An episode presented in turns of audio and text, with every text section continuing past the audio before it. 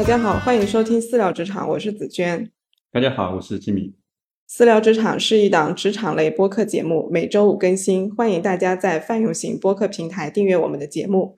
每期节目我们会挑选职场人可能会关注的议题，邀请职场人士一起探讨。为了更好的为听友们提供支持，我们也开设了专门的邮箱。如果你有观点或困惑想和我们交流，欢迎给我们来信。今天我们请到的嘉宾还是熟悉的周周。周周既是我和吉米之前的同事，也是现在的好朋友。那先请周周跟大家打个招呼吧。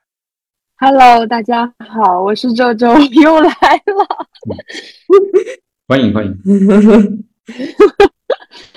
今天我们聊的这个主题是跟拒绝有关的，就不知道在听节目的你是不是有遇到过想拒绝，但是又不好意思拒绝或者不敢拒绝的情况？我发现就是如何在职场中拒绝别人，好像成为了不少人的困扰。就比如之前就有一个。同事就跟我讲，他说因为不好意思拒绝别人向自己提出的跟工作的琐事有关的一些请求吧，就导致他每天的工作效率特别低。就很多时候他都在帮助别人处理这种杂七杂八的小事情。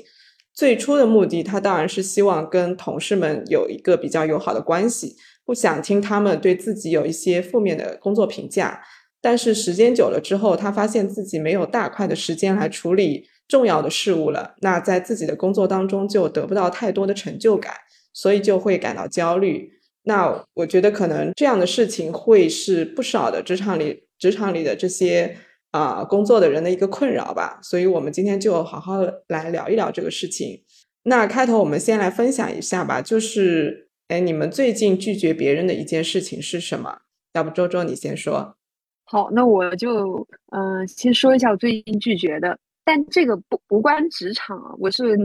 拒绝了我一个好朋友的微商生意的照顾。嗯，这个朋友的关系是非常好的，嗯，就是属于我大学室友。嗯，他呢，嗯，最近在做这种减肥咖啡的这种微商生意，然后希望你做他的下线，这是他的第一点诉求。哎，你帮他一起卖。第二个呢，你拒绝了这个诉求以后，他又希望你购买他的产品。他觉得就是，哎，你这个我们这个产品很好，也很健康，你也有减肥的诉求，那你就买一点喽，对吧？然后，那我是很明确的拒绝三连啊，就是不行，不做，不买，不不想要啊，对，就非常表明自己的这个态度，也会跟他讲我拒绝的理由，就比如说就是，嗯，我工作非常忙，我没有其他的精力再去。呃，做一个相当于是兼职啊，或者说是呃副业之类的，这是第一个。第二个呢，我也不希望把我们的这么好的友情变成一个利益相关的共同体，就会跟他讲，就是说，嗯，很有可能会因为利益，最后会因为利益崩塌。我觉得这种我们这么好的友情就纯粹一些，也会把这种拒绝的理由跟他讲的比较清楚，然后。第三个呢，就是他退一步，就说那你买一点这个产品，我就说我首先我对减肥这个事情经验非常丰富，什么错误的道路我都走过了，所以我这一次呢就想运动加上控制饮食，我不希望通过别的辅助手段来做这个事儿，让他支持我一回，就是把这个 矛盾点再嫁接到他身上，看他支不支持我了。对，所以他意识到我的态度很坚决，然后。呃，就没有再呃强迫让我去再跟他在这件事情上面有新的发展，而且我这些拒绝的理由，他从嗯内心深处还是比较接受的，就不会说就是因为我这个人嗯跟他的关系不够到位啊，或者说是我有啊其他杂七杂八的这种理由去拒绝他，我的理由都是站得住脚的，嗯，而且我也会说你你如果需要钱，我可以给你包红包。但是我不希望我们的这个利益点嫁接在这个你的生意关系上面，对，这就是我最近遇到的一个拒绝的事情。呃，说起这个，我我也想起来，就是我之前呃也有类似的同学在做在做微商。一般来说，就是大部分可能就是朋友圈会发的会多一些，当然也有一些这个朋友们他会私信给你发一个他他的这个产品的一些信息，然后大概意思会让你捧场或者买一点，是吧？我印象中以前是做过那种直销类的，什么完美啊，什么就是这种，就类似这种也做过。然后上一次上一次是发他在做那种袜子，男士的袜子啊，什么各种各样的袜子是吧？嗯，老让你买，让我买，对，但我然后买了，对，但他后来还还会，他除了买之外，就是呃，会把你拉到一些什么群里面，还有什么 VIP 群，我说来买袜子还有 VIP 群，然后会让你在群里面要干嘛是吧？那这个事情我就是呃，照顾生意我觉得没问题是吧？那我确实在那边也也买了，就是还是要。呃，朋友之间这种基本的关系，我觉得就是做到位就可以了。嗯，我也给你下过单了，然后就是后面这些事情你就不要再给我发了啊，我也没没没有兴趣。嗯，啊，然后这个事情跟他说清楚完了以后，那就也就不会再提这个事情了。然后相互之间这个呃朋友之间日常的交流就该交流还交流。嗯，但这种事情我觉得就是也是初步这个礼节上的事情就到我就可以了。嗯嗯，刚周在讲就是你那个朋友那个就是让你做微商的这个事情。我去年也遇到过，就是应该是有三个不同的朋友，而且都不是像你这种关系特别近的，就是来来让我去加入跟他们一起卖这个东西，然后我都拒绝了。但是我发现我拒绝的时候好像没有像你这么的明确，就是我都是不了了之的那种，就是我我说我考虑考虑，然后我就不不再回复了。然后然后你这样也不太对。就是我，我不知道怎么解释，我可能怕他们伤心，然后我就猜，如果说我不回复的话，他们大概也猜到我是拒绝的意思了。我我是这么去想的。我有一个朋友，他跟我碰到了，呃，我这个朋友是我们大学的辅导员，他也碰到了我那个大学室友啊买咖啡的这个邀请，然后我的大大学辅导员就来问我说怎么办，然后我我就跟他讲，我说。你拒绝了会怎么样呢？你拒绝了也不会怎么样。他平常也不找你聊天，你拒绝了他顶多就是继续不找你聊天。所以你就明确拒绝吧。那你之前在这么明确的拒绝他的时候，你你会不会有一点担忧？就是因为你刚刚说到你跟他关系还挺好的，嗯，就是万一你拒绝了，他可能把这件事情看得非常严重，然后就觉得你没有在他很需要的时候帮他分担一点这种。业绩压力或者发展下线的压力，然后可能跟你关系越来越疏远了。你你会有这个顾虑吗？嗯，首先我不太会有这个顾虑啊，因为我我是觉得提前的这种拒绝，呃，会更好一些。因为呃，如果说你模棱两可，你可能前期比如说啊答应下来了，你后面又觉得不得劲，自己做的不舒服，你们俩的关系也会变远。然后如果说你后面做了，他会对你提更高的要求，比如说，哎，你要做到多少的这个代理的线？比如说，原来是一万块钱，可能后面对你都要有三万块钱的目标要求。那这个时候，你们的关系还是会发生一些比较呃恶性的一些转变的时候，那可能这个时候你俩的关系就会比现在的拒绝更差。这是我的一个想法。第二个呢，就是，呃，我拒绝你不代表。我跟你的友情是，呃，因为这次拒绝就是崩塌了。这个是我对我们友情的一种自信。我也会跟他表明，我在做这件事情和不做这件事情，对我们友情啊是一个什么样子的一个情况。就是如果说我做了，我们可能会不好；但是如果我不做，你任何其他呃上面的这种事情，我觉得我可能都不会说考虑到利益端去做支持。对嗯，你说就是不要让利益或者金钱影响到你们的友情。我就想到那个《名侦探柯南》里面，就是小兰跟他那个好朋友原子就是这样的关系。就之前好像有类似的事情，就是发生在小兰身上，然后他就说他如果自己需要帮助的话，他肯定不会去找原子去有这种金钱上的帮助的，或者说觉得对方有钱就让他多出点钱啊什么的。就是尽量让这个友情纯粹一点，对，因为我觉得一旦利益绑定了或者怎么样，友情，嗯，就像其他感情一样，它都是会面临考验的。但是如果说纯粹一些，其实我觉得相处起来会更开心一些，就没有那么多的影响面要去考虑。但是就是他这种，我们还有一种就是涉及到金钱关系，就这种借钱啊，因为大家肯定到社会上以后肯定会碰到这种情况，就是呃。可能每个人在有些阶段会有些难处，是吧？嗯，然后会肯定会找一些身边的朋友啊，但他也有可能经过一些筛选，是吧？嗯，就是哪些人可能呃有这个条件，对吧？或者说他跟他关系还可以的，啊，但也不排除一些其实你长期不联系的突然冒出来跟你提这个事情，那这个事这个时候可能会往往就考验双方之间的关系，我觉得是嗯特别特别敏感的一个事情。对对对，嗯我想到杨幂，杨幂之前有分享，她说她爸爸是个警察，然后她就一直从小告诉她说不要借钱给别人，如果她爸爸的额度就是五千，不管是关系多近的朋友亲戚问她借钱，问她借多少额度，她通通借五千，而且她借五千已经做好了不还回来的准备了。对，我觉得这个做法还挺好的。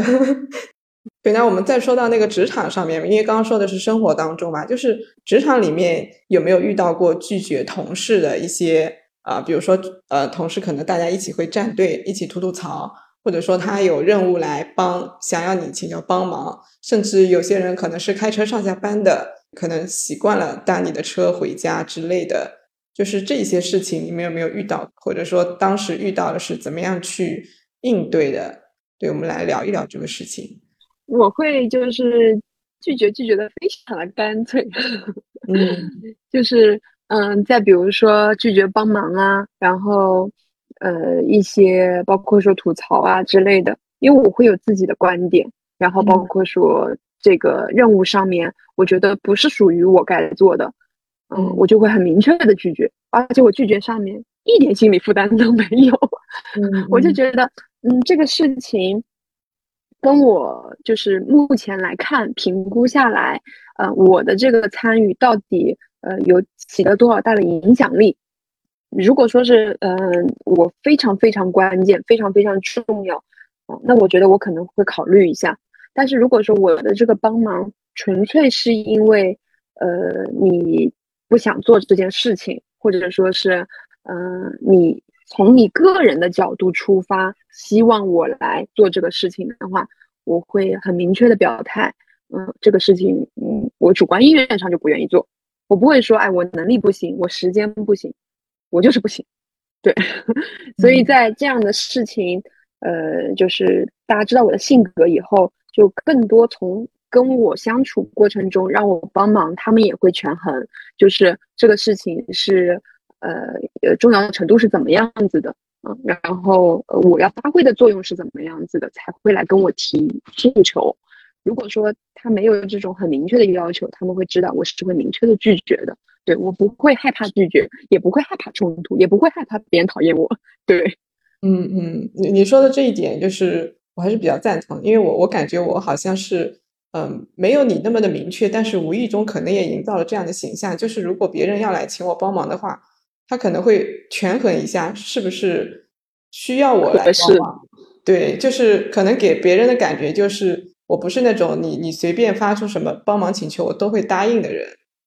所以这样可能就无意中就减少了这种很乱七八糟的事情的负担。比如说以前最早刚参加工作的时候，呃，都是小白，可能会去做一些呃打印啊这种，就大家都经历过这些事情，但是。过不了多久，可能这些事情就不会到我头上了。就可能在这这样一个工作开展过程当中，就给别人造成一种不是那种便利贴女孩的形象，我觉得可能会有对对吧？然后你像那个呃，我印象比较深的是那种同事们的那种吐槽，因为我们之前有聊到过，就是公司里面会建一些私下里的小群嘛，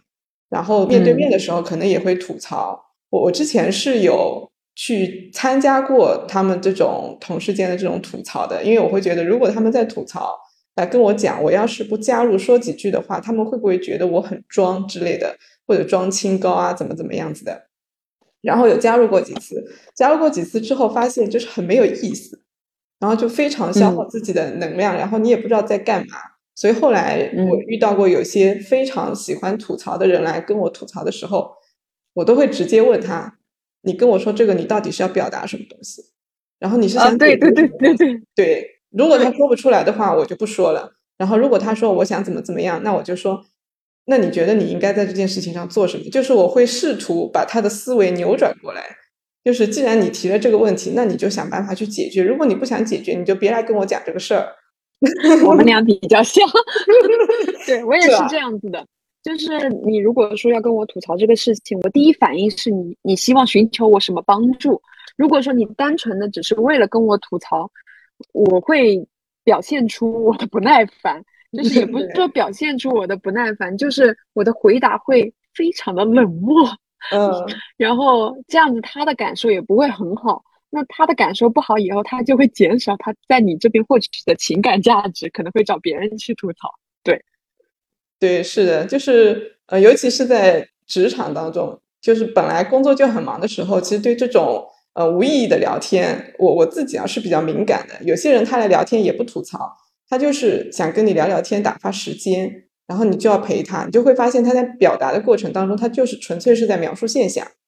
没有提出问题，也没有提出他的诉求。这个我觉得其实就是在索取你的这种时间或者情绪价值之类的。我我觉得非常无聊，这个其实是可以明确拒绝的。就我觉得其实，呃，在很多的职场生活当中，有很多人是呃没有像我和紫娟一样，嗯，态度那么明确的。更多的人是模棱两可型的，嗯就嗯，在这个时候，我是觉得就是大家应该是，嗯，不会说像我们俩的处理方式那么刚，嗯，或者说是那么干脆，啊，那我我我自己有一点点小的这种看法，就是说，呃，是不是可以分几类？就第一类就是这个事情我明确做不了的，第二个是可做可不做的，第三个是。嗯，其实你多问我几次，我就去做了。这种，嗯，就是他的这个处理方式可能都会有一些不一样。就明确拒绝不了的，我觉得大家还是要，呃，大胆的、努力的去，呃，说 no。对，然后还有一些是可做可不做的。嗯，我觉得还是要把这种理由说清楚，就是，嗯，到底我为什么做，或者说为什么不做？还有一些就是我愿意做的。嗯，但实际上可能因为这个人之类的，嗯，就我觉得还是在这种拒绝同事的过程中，要把嗯做和不做的理由跟自己和跟对方都要讲清楚，嗯，以及下一次的这种诉求，我还会不会做？就是可能我帮你这一次，我下一次不会帮你了，对，也要提前讲清楚，就可能会对大家的这种嗯拒绝里面的缓冲会好一点点，嗯。但是我在想，就是你说的那个拒绝的理由啊，就是可能是有一些人他为什么不敢拒绝，或者说不敢表达自己的感受，以及说出这个拒绝的理由，可能是他有一个期待，就是说我如果把这个理由说出来，你你得理解我、认同我。如果说你不认同的话，那我就没必要说。但实际上，可能是你把自己的这个感受和想法表达出来，本身已经是一种目的了。其实，在说出来的时候，不用一定期待说对方一定要理解，或者或者说他的这个理解程度有多少。其实说出来，正是你正视自己，或者说把自己的感受和需求放在第一位的一种表现。就我觉得，这这个本身就是一件非常值得鼓励的事情嘛。因为我我感觉有的时候可能太在太在意别人的感受了，太想跟别人去维护好这种关系了，反而会把自己的感受放在第二位。这个其实就是过度的压抑自己心中不满的感觉，其实反而在后期容易造成一些矛盾。对，对，对，对，对，你说的没错。呃，有一些职场新人，对吧？他刚进到这个公司当中，他要适应这个职场，他要找一些机会能够呃表现自己，也能够在同事之间建立，他希望能够在同事之间能够呃获得认可，或者说做一个相对来说受欢迎的人，是吧？嗯，然后他往往会，呃，一旦有人找他帮忙，他肯定反而觉得是一件开心的事情，是吧？嗯，然后呃，但他前面肯定是有这个过程的，就是当他到一定程度的时候，他可能事情多了以后，他可能就接受不过来。但是在前期这个阶段，他即即使说他在生活当中或在日常当中，他对很多事情他很反感、很抗性，但是在这个场景当中，他为了在职场中能够更好的生存或者发展，他会不得不做这么一些事情。别人就会感觉这个人好像找他基本上也不太会拒绝，吐槽也好，站队也好，或者说做各种各样的这个工职责工作之外的一些事情，他们都会接受。嗯，就是像这类现象，就是对对类似于职场新人啊，一个人他这么做是不是他是不是呃应该这么做，或者说他在什么样的场景下，呃他怎么去选择性的接受也好，或者拒绝也好，或者说到到了什么样的程度以后，他可以有更多的这个自主权去能够。做他自己，或者也保持他自己的立场。这个你们可以可以聊一聊。嗯，我我是觉得，如果是职场新人的话，一开始他想要去跟大家打成一片，去形成一个比较好的一个人际关系，他去这么做，我觉得是可以的。但是你要给自己一个评估的一个标准，就是如果说我做到，我觉得跟大家其实关系差不多了，或者说我已经开始产生一些对我自己不好的感受和影响的时候，那我自己要对这部分的感受要有所觉察。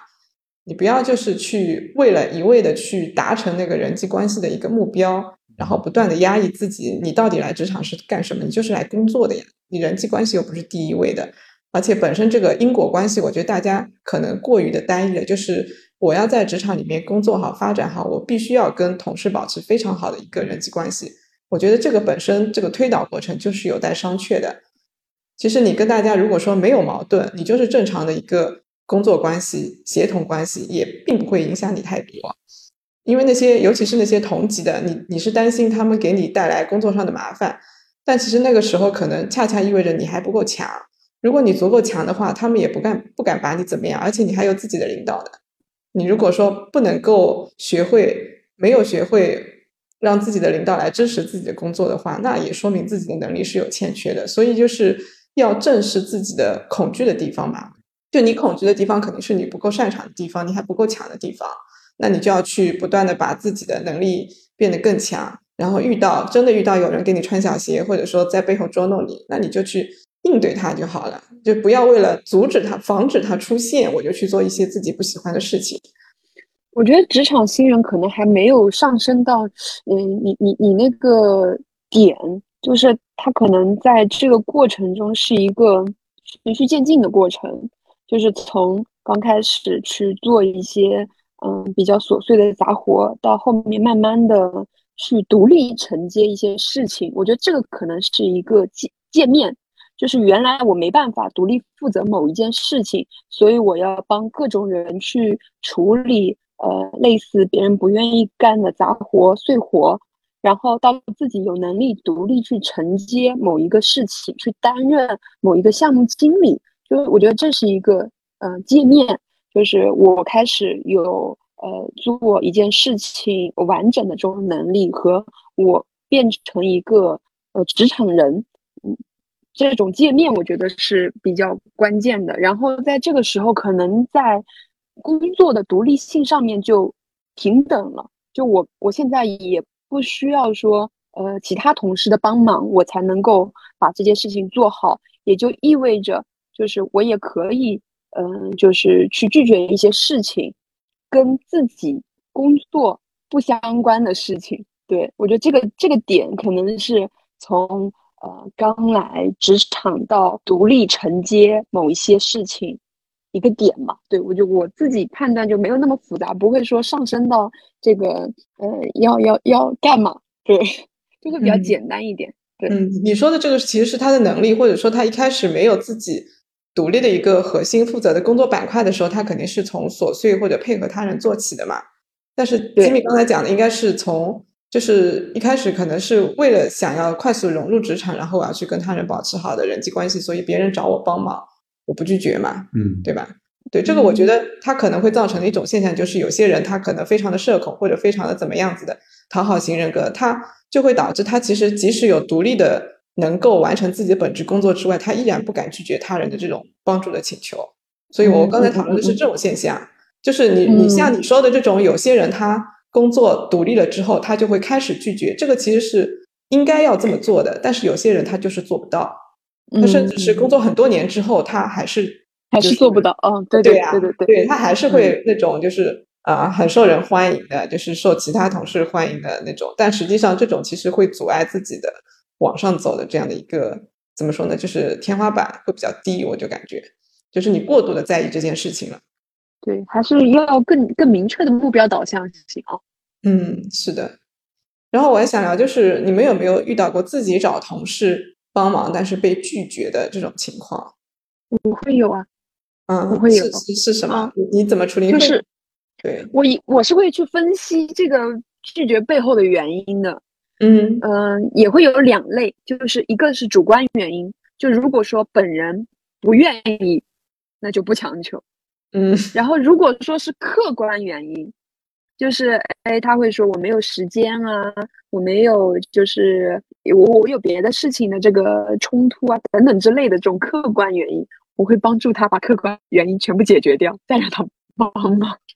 嗯，你你就是非常直接的，就是目标导向的。对，如果说客观原因解决了，嗯，再再问他，嗯，这个时候你拒绝的概率就没有那么大。嗯，所以其实你你在帮他解决客观原因的时候，你不会去想这是不是他故意找出来的，想要婉拒你的一些客观理由。但总之他找到了，而你又正好能解决，你就帮他解决掉，然后你就再去找他。对，就是这种情况，我就是能够比较判断，就是你要么就是很明确的，我当然我也是在反向逼他，就是你到底是是不是真拒绝我，还是假拒绝我？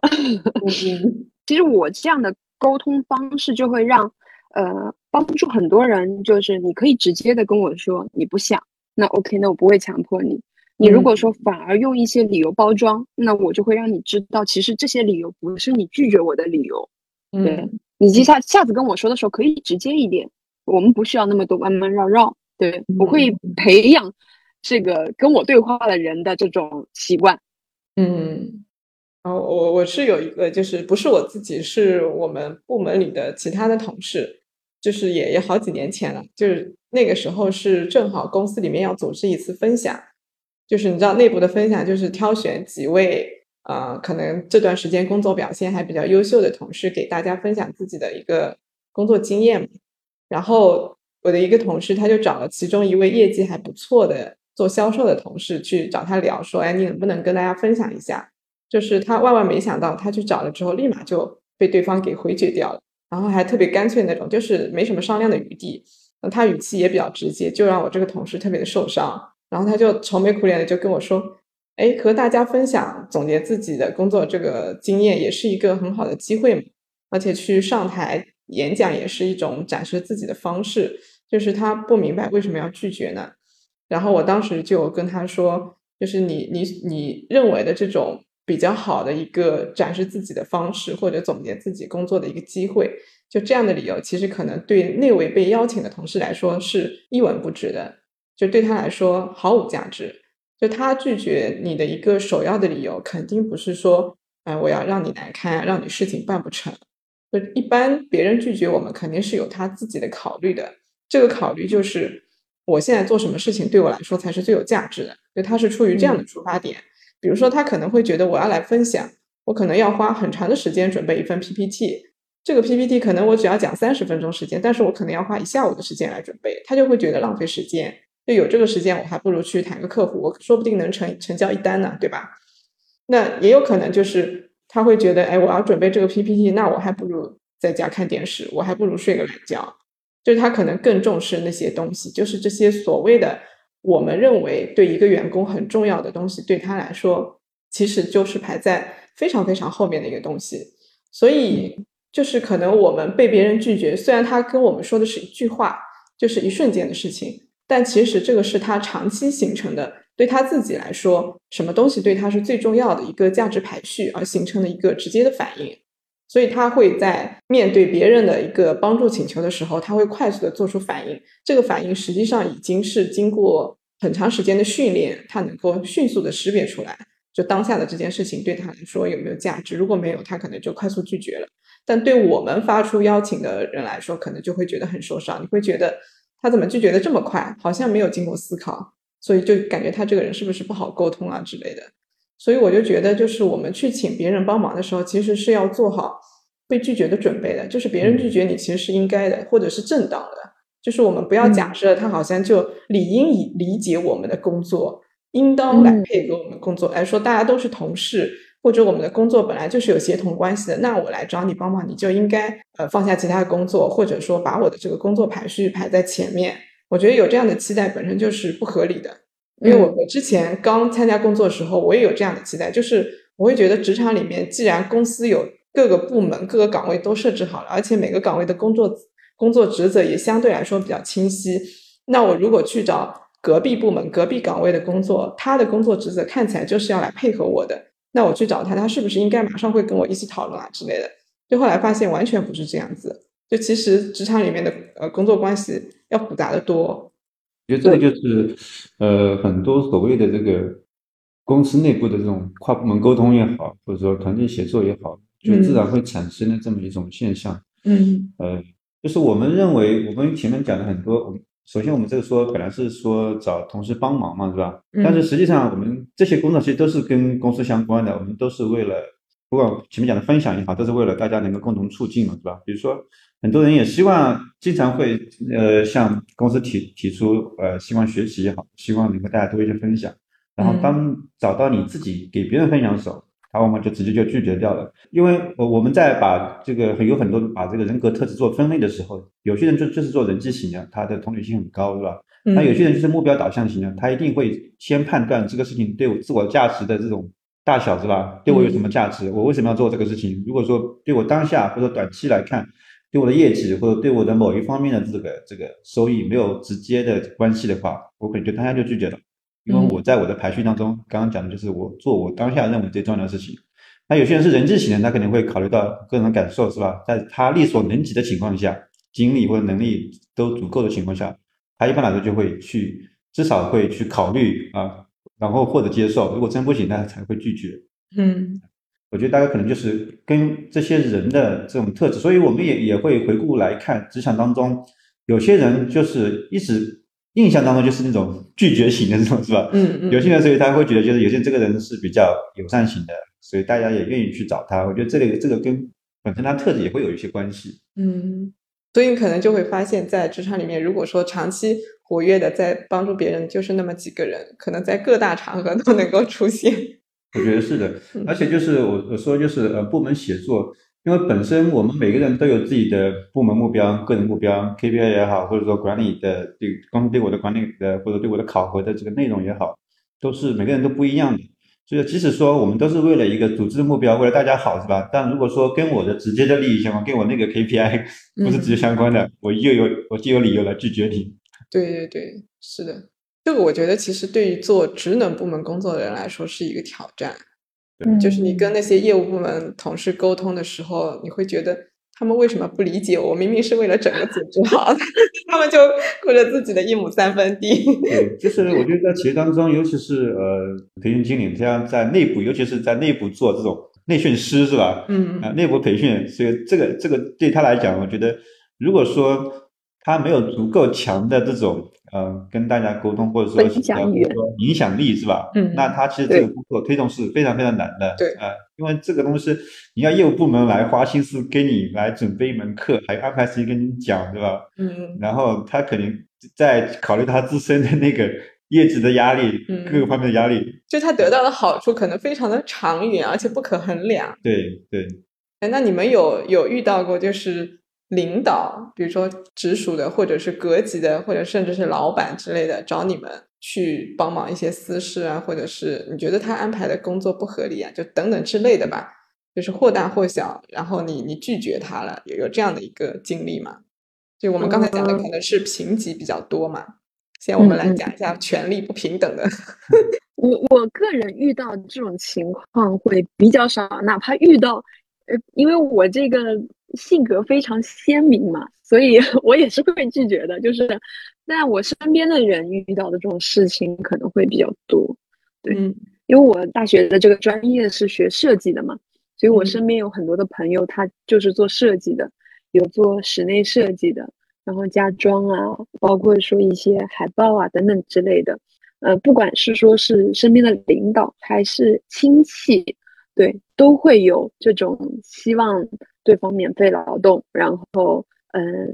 就是去帮忙做。他们遇到这种情况，嗯、跟我说的会比较多，我听到的这种情况会比较多。就有有领导的，也有这种很很近的这种亲戚朋友来找你做这个呃家装设计，它都其实是一种不是很平等，而且也很难拒绝的这种场景，他们会很为难，对，就是而且这种为难是不是一次两次为难，就是会经常遇到。他觉得你做这一块的你比较专业，你就应该帮我，也而且就是挺不合理的，就希望你免费劳动，对。我自己的对于这种事情的态度就是，首先，我认可这种呃关系的这种存在嘛，就比如说是领导也好，还是呃亲戚朋友也好，呃，在这个情况下，我可以提供一些我之前做过的模板，然后不需要我再重复啊劳动的这种，但对你也有帮助的，嗯，就是我我可以提供。那如果说你希望我投入啊时间，投入工作量，那我希望我们这种关系是有一定的劳务报酬的。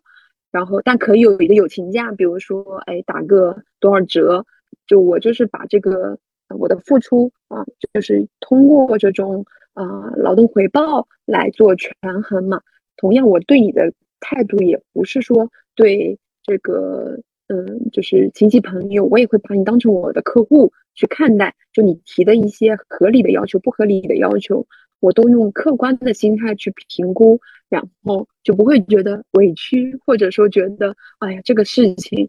呃凭什么啊等等之类的这种嗯情绪诉求，我就会减少。我也是这么回复我的朋友的，就是当你遇到这种。有一些特殊关系的这种请求的时候的拒绝，也也要表明态度，但不是说这个就当成一个很普通的客户，我也会通过我们关系之间的这种，呃，就打折啊，或者说是呃，就情就是价就是劳务报酬的打折，以及就是呃减少工作量，就是嗯一些比较基础的事情啊，和我在市面上的这种报价等等之类的。会跟他去做一个比较客观的反馈，嗯，对，就是我也会通过这样子的方式去跟我的朋友交流，让他们开始去张这个口。对，嗯，我我我正好前两天在微博上面看到有一个呃我比较喜欢的博主，他发的也跟这个有关系的，就是他说如果嗯不管跟什么样的关系的人就是交往，然后对方他希望你用你的这个专业能力。给他提供帮助的话，你一定要跟他要报酬，因为这个时间本来你是可以用自己的专业去在其他地方赚钱的，然后你现在把这个专业和时间给了这个人，所以他理应付你报酬。如果说你帮他跟你的这个专业本身的赚钱的这个事情是没有关系的，那你可以不要钱。但是如果是跟专业相关的话，一定要去要钱。所以这个我觉得还是，嗯，怎么说呢？其实对于我们很多。嗯，国人来讲，其实尤其是我们父母辈，就你刚刚提到那种亲戚啊之类的，他们可能没有这样的意识，对吧？嗯，就人情社会嘛，或者说他其实对于这种虚拟的这种劳动，你说法律就律师、设计师，然后咨询师这种，包括培训啊什么的，其实这种虚拟的付费，他们是没有不觉得是一个劳动。可能觉得，哎，你脑子里想想吧，好像也没有付出什么精力，又又不是我们在搬砖，对吧？对对对，认可这个劳动的价值，所以其实我们要把这个边界或者原则、规则要要教育他们，不然的话，可能就会得寸进尺。是的，而且会被贴上很不好的标签。你拒绝他以后，就是你反而是把这些价值明确化，就是嗯，把你的这个原则说清楚，可能后面慢慢的。嗯，大家都能理解。但如果说你一直都是模棱两可的，想拒绝又不好意思，然后又没把事儿干好，反而是会遭人画饼。对，就是我觉得这个这个其实他，呃，我们可以跟他来，相当于是一种谈条件，就它也是一种拒绝的另外一种方式。嗯，就有可能这个事情我还是做了，是吧？但是我要跟你提条件，就是我不是。帮纯帮忙或者给你白干是吧？嗯嗯就是你你提出要求，我直接满足你。比如说我也有我的要求对吧？或者我有我的条件，如果你觉得可以，那我就帮你做掉。那有可能他下次再找你的时候，他会衡量或者评估一下。对对对对。嗯，我我去年就遇到这个事情，就是应该说是今年的春节过年，就是春节前，我的堂嫂给我打电话，她说她女儿是刚上高中嘛，然后她就问我认不认识做学业规划的老师的。我说我认识，他说是不是很贵？我说对，可能做一次要小几千块钱。他说啊这么贵？他说你能不能做？我说我会做。我说要不然我春节回家的时候，我帮我的侄女做一次好了。我说我来看看她到底到时候选什么学科啊之类的，就是比较合适她。然后他说哦好的好的太好了。就是后来因为疫情的缘故，我没有回家嘛。那后来我在想这个事情，其实我幸好没有回家。如果回家的话，我就免费帮他做，他以后可能还会持续不断的找我，因为他还会读大学，对吧？他毕业了还要找工作，就类似的都是这个一系列的事情，可能都会觉得我是一个可以免费提供帮助的人。那那一次我没有提供的话，我觉得就喘了一口气。如果他下次再找我的话，我可能就要问他要钱了。就是我觉得前面讲一种就是我我提条件，第二就就是我来表明我的立场。因为我们上一次跟那个上一次的嘉宾静静在聊的时候，他在讲他在外外圆内方的时候，他提到那个方嘛，是吧？嗯比如说他是董事长助理嘛，嗯，就是我们职场中很多人经常常见的这个关于酒局这个话题是吧？对，或者说在商务上的应酬啊，那他觉得他是在这一块是他是不擅长的，他就会跟他领导说清楚，他就拒绝他领导这个事情不适合我，是吧？嗯我我我不擅长干干这个事情，嗯，我有我的价值所在，我更擅长做另外的事情，我在我所擅长那个领域，我会把它做好的。嗯但是类似这种应酬酒局场场所，你可以找另外一位更擅长的这个同事去。如果说领导这个听进去了是吧，接受他这个这个这种这种他的这种回应的这种方式，那可能就后面就不会再找他了。对于这个，我不知道这个周周有什么感受？在这个事情上面，我觉得我要对我的领导提出质疑。嗯，因为我明确表示过很多次，但是我每次都会被他吓到，因为我拒绝，但是最后还是拒绝无效啊，对，因为他太执着了。对对对对，拒绝无效这种情况就完全是取决于我的领导那个时候的心情好坏。对，我我我突然想起，就是我之前也拒绝过我们老板，就是有一个事情，就是拒绝他一个人事安排，然后我把他搞生气了。就是那一次是我在跟其他同事开会，然后开到一半就中场休息，然后老板他就门开了一个缝，就张张望了一下，看到我们在休息，他就进来了，他就说有事要跟我商量，然后他就说，他就说，哎呀，我知道你部门里缺人，然后外面又找不到满意的，现在正好呢有一个可能其他部门的同事看起来还挺合适你的，就是巴拉巴拉说了一堆，然后他就说，那你觉得这个某某某到你这边来工作的话，你觉得合适吗？然后，嗯，我听完之后，我立马就拒绝了。就是我是如果按照我自己本来的性格反应的话，我觉得那那当下的反应确实很符合我自己的性格，就是我说这个人不合适，我不要，就是一点都没有给他面子，这个私下呢，没什么思想对啊，一对一聊，一对一聊，就是就后来我因为还要开下半场的会嘛，他跟我说完之后，我立马拒绝，他就很不高兴，就是脸立马就拉下来，我当时就心里一慌，完了。然后后来幸好就是要开会，他就走了，他说那那你继续开会吧，然后等会儿再说。然后后来我就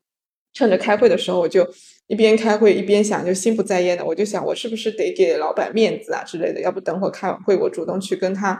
就是类似于就是妥协一下，因为我给个台阶下。哦，对，这个员工也不是不能用啊，就是你想在公司里面，既然老板说有他的长处，那我就想想他到底有什么长处能在我这个部门里面有合适职位给他用，我就想想想，确实也想出来一些事情，觉得挺适合他做的，那我就说服了自己，我觉得哎，那能用的。然后开完会之后，我就屁颠屁颠的去冲进老板的办公室，就跟他说了一通，我就觉得嗯可以的，老板，我觉得你这个安排我我能接受。然后他就立刻就很开心，我觉得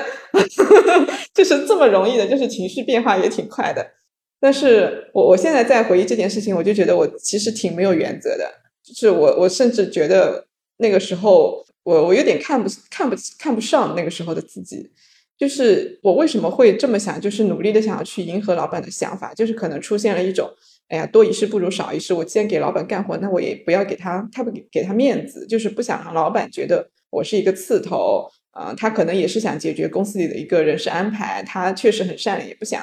让那个员工就是没有地方去啊，甚至要开掉啊之类的，然后给他找办法。他其实也是一个很善良的一个初心，然后我我要认同他的这个初心，那我就要改变我自己的一个原来的一个想法，尽管我觉得这个人可能跟现在的岗位需求并不是在我心里面不是特别匹配那种，就是我找很多很多的理由来认同老板这个想法。我现在觉得就是怎么讲呢？就感觉那一瞬间可能我没有在做我自己吧。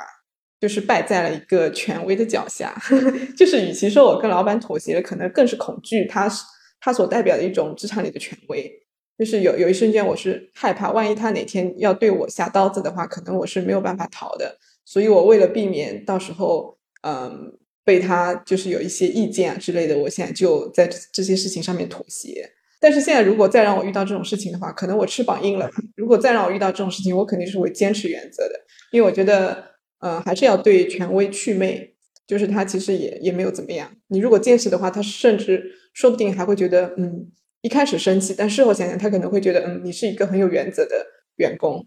对，我觉得就是，呃，你后来有的这种想法，就是有可能是不是不是因为权威，而是说你当下给他拒绝那个方式，然后你也观察到他立马那个表情的变化，嗯，他只是说，因为你觉得他情绪情绪不好，或者就是说对你这个拒绝，他有点感觉他在生气，是吧？嗯，我觉得这里面，因为尤其是拒绝领导，所以我刚才问了，就是是不是一对一，是吧？或者私下，因为很多人我们在。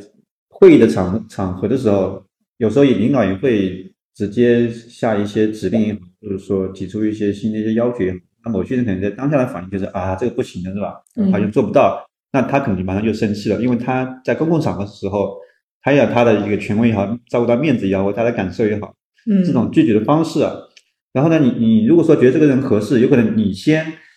我们我们先把这些有理有据的东西说给他听，他如果听进去了。然后最后说，嗯，这个是这个人不合适的。我觉得这个是不是方式也会有一些关系？嗯，对我现在描述的可能比较直接，但是我当时其实是有讲理由的。啊，是我的理由，他不认同。对，因为我觉得领导呀，还有还有一些这种不同的这种呃，反正各种各样类型的领导，是吧？有些人听进去了，他呃知道你的态度，那你就不会再找你。有时候我们往往遇到那种领导。他有这个想法以后，你一次拒绝了，他会再次找你，嗯，然后这次用这个理由，下次用下另外一个理由，然后你是然后最后最后觉得这个事情反正好像好不了，最后还是会接受，嗯，但是我觉得也没有关系，就至少我们这个态度和立场在了。我一开始是不接受这个人的，或者我我不太认同这种安排，嗯，但有点这个甩锅的性质啊，就是啊，因为最后是公司安排的，你知道，我是接受这个公司的一些安排任务或者指令，我才。我才按照这个方式去执行的，但实际上不是我内心想要的。嗯，我在过程中还拒绝过，嗯，老板一个事情，那个拒绝，我觉得我真的是现在想起来，我都觉得我二零二一年做的最对的事情就是那一次的拒绝。是什么？公司嗯决定做这个组织变革嘛，呃是关于呃 K 立项这个事情，然后是老板给我打了三次电话，希望。我所在的区域能够做这种 KA 的变革，而且因为我们是最早有这种大客户服务模式的嘛，他就希望在我这儿也能够跟公司的步伐一样，就马上去成立 KA 小组和本地小组等等之类的这个划分。我拒绝了一次，拒绝了两次，拒绝了三次，他不管给我打多少次电话，我都是拒绝的。对，我这个这个是非常非常坚决的。嗯，然后后面。老板就妥协了，因为可能拿我没办法，也有这方面的原因。就这个拒绝让我的组织很稳定，然后从而就是没有影响我的这个呃客户的虚构啊，以及就是我业绩的这个增长。我我到现在我都觉得我那时候的拒绝，虽然嗯可能给老板的感受上面没有那么好，但是我觉得从我整个。最终年终完成的情况来说，我觉得我那个拒绝是，嗯，对的，嗯，那你觉得就是现在我们聊了这么多，就是你怎么理解拒绝这个这个词？就是你自己是怎么看待这个拒绝别人这件事情？嗯，我觉得首先拒绝不是说，呃，让别人难做，而是保持自己的原则，就是。嗯，很多时候拒绝可能会短期的让你觉得不好意思，或者说让对方觉得呃会有点尴尬。但是你要评估一下这个拒绝对你来说是不是长期的一种内耗。我觉得这个是很很关键的一点。就如果说是一个长期的内耗，呃，你还是要学会懂得拒绝，因为拒绝这个事情，你可以去评估一个你拒绝了会怎么样呢？大部分的情况是你拒绝了不会怎么样，对，这个是可以有效帮你去避免呃百分之八十的这种拒绝的这种心理纠结和心理压力的。就是你去想一想，你拒绝这件事情会怎么样？当你的内心深处告诉你拒绝这个事情其实影响不了太多的时候，你就可以尝试去拒绝。